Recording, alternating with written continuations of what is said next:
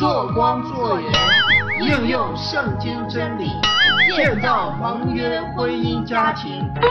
大家好，我是光，我是盐，我是主编，我是主播，我是打酱油的欢迎大家来到光和盐盟约婚姻直播室。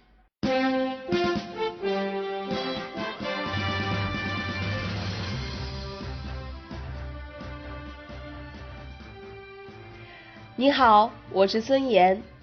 今天要和你一起分享的主题是生儿养女。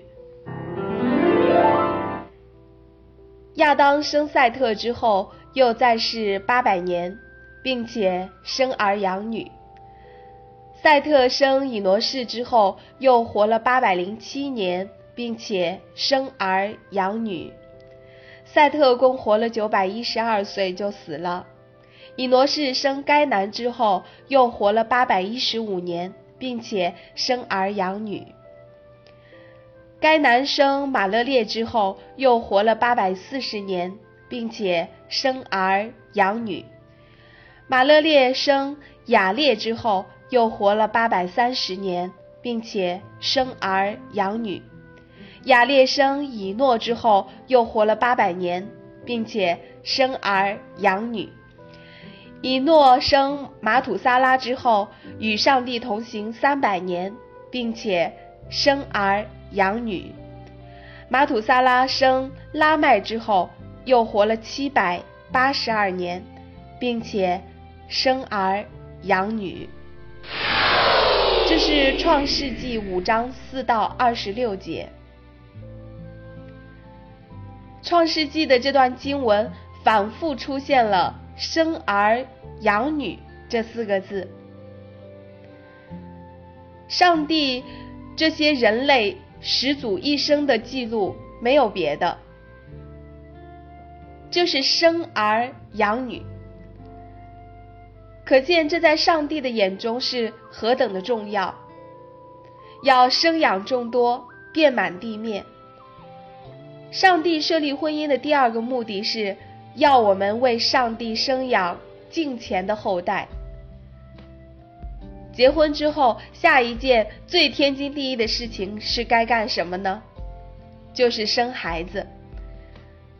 不论到哪里参加婚礼，你都会听到人们这样问新郎新娘或者是他们的父母：“什么时候抱娃娃呀？”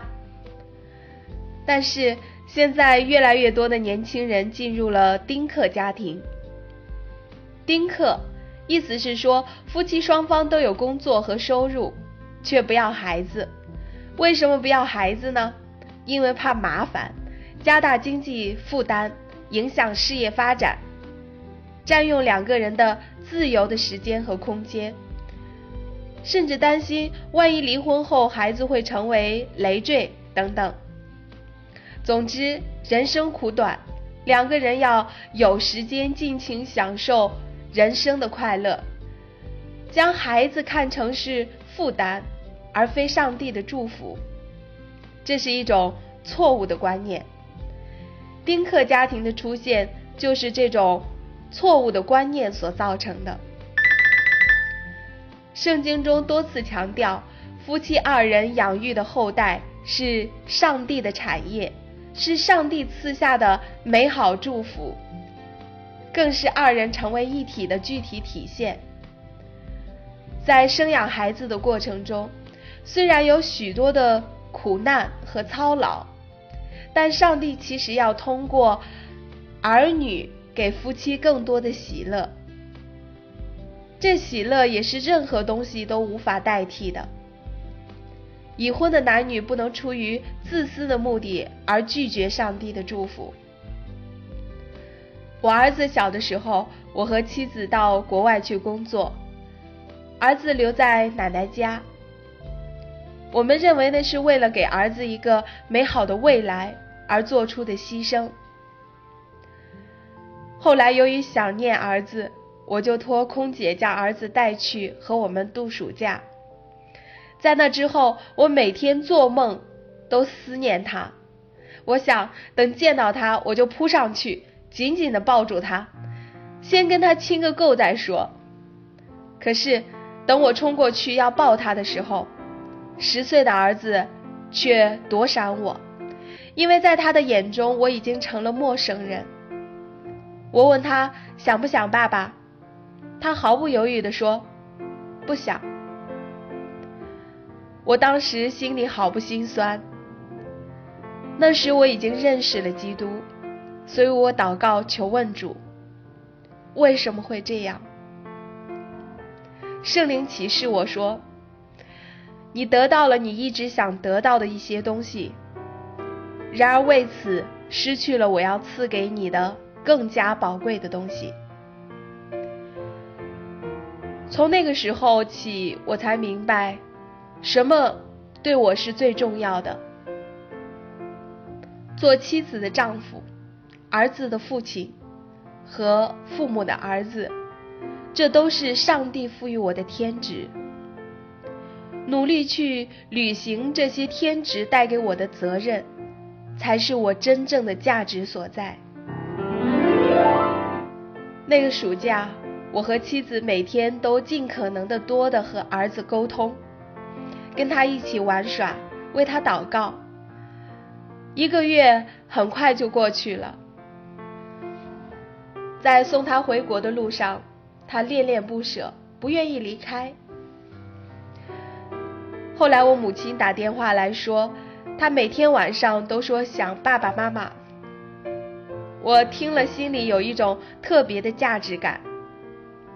一个孩子在朝思暮想的盼望着我。我对于他是多么的重要。那之后，我们很快就决定回国和孩子在一起。现在我的儿子已经是一个满有上帝恩典的青年人了。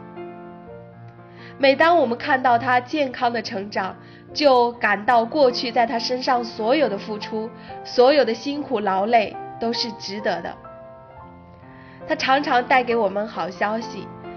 使我们工作中、生活中的压力瞬间荡然无存，内心充满了对上帝由衷的感恩之情。我发自内心的认同，儿子就是上帝给我们夫妻最重要的产业，也是我们在世得到的最大的祝福。千万不要拒绝上帝的祝福。上帝要我们不仅生。而且养，如果我们只是生孩子，却没有亲自来养育，我们与孩子之间就不可能建立起亲密的关系，孩子也不会成为敬虔正直的人。可是目前在我们的国家，只生不养的问题极其普遍。许多年轻的父母将自己个人的成功看得比教养孩子更重要，撒手把孩子交给爷爷奶奶、保姆或者幼儿园的阿姨、老师去养育。这与拒绝生育孩子同样不讨上帝的喜悦。父爱和母爱对于一个孩子的成长都是不可或缺的。孩子就好像是花朵，父母是上帝祝福孩子的最重要的管道。对孩子来说，来自于父亲的充满男性阳刚之气的关爱，和来自母亲的充满女性阴柔之美的关爱，就像阳光和雨露一样，缺一不可。没有阳光。花朵就不会茁壮成长，没有雨露，花朵也会失去娇艳。所以在单亲家庭成长起来的孩子，会有许多内在的需求得不到满足，这会给孩子的性情的发展带来缺陷。父母一方的缺席，都会给孩子的成长带来损失。如果父母都不管孩子，岂不更糟吗？一个农夫不理会自己田里的禾苗，天天忙别的事情，反过来却指责禾苗说：“你们都是怎么搞的？为什么不如其他田里的禾苗长得那么好，那么快呢？说完，又用脚去踩禾苗，发泄怒气。一定会觉得这个农夫很可笑，哪里会有这样的农夫呢？然而社会上有许多的父母，就像这位农夫一样，不担当孩子的教育责任，却在孩子有麻烦的时候对他们横加指责，甚至拳脚相加。亲自教育孩子。让我们更深的体会上帝的感情。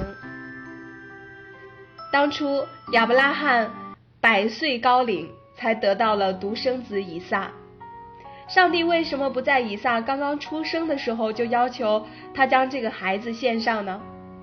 而是要等到他长成少年才让亚伯拉罕献出来呢？因为童子是最惹人爱的，而且上帝知道。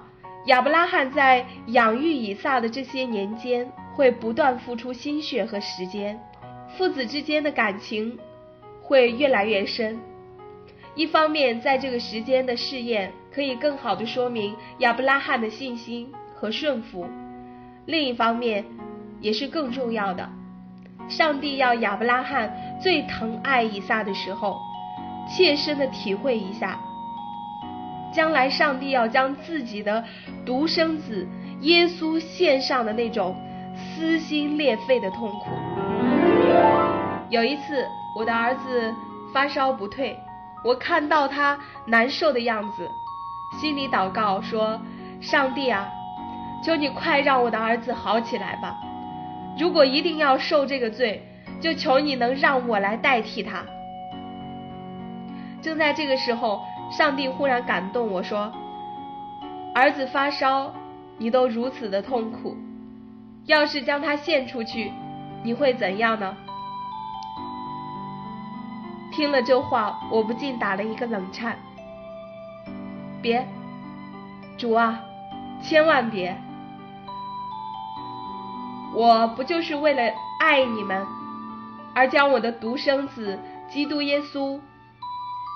奉献出来了吗？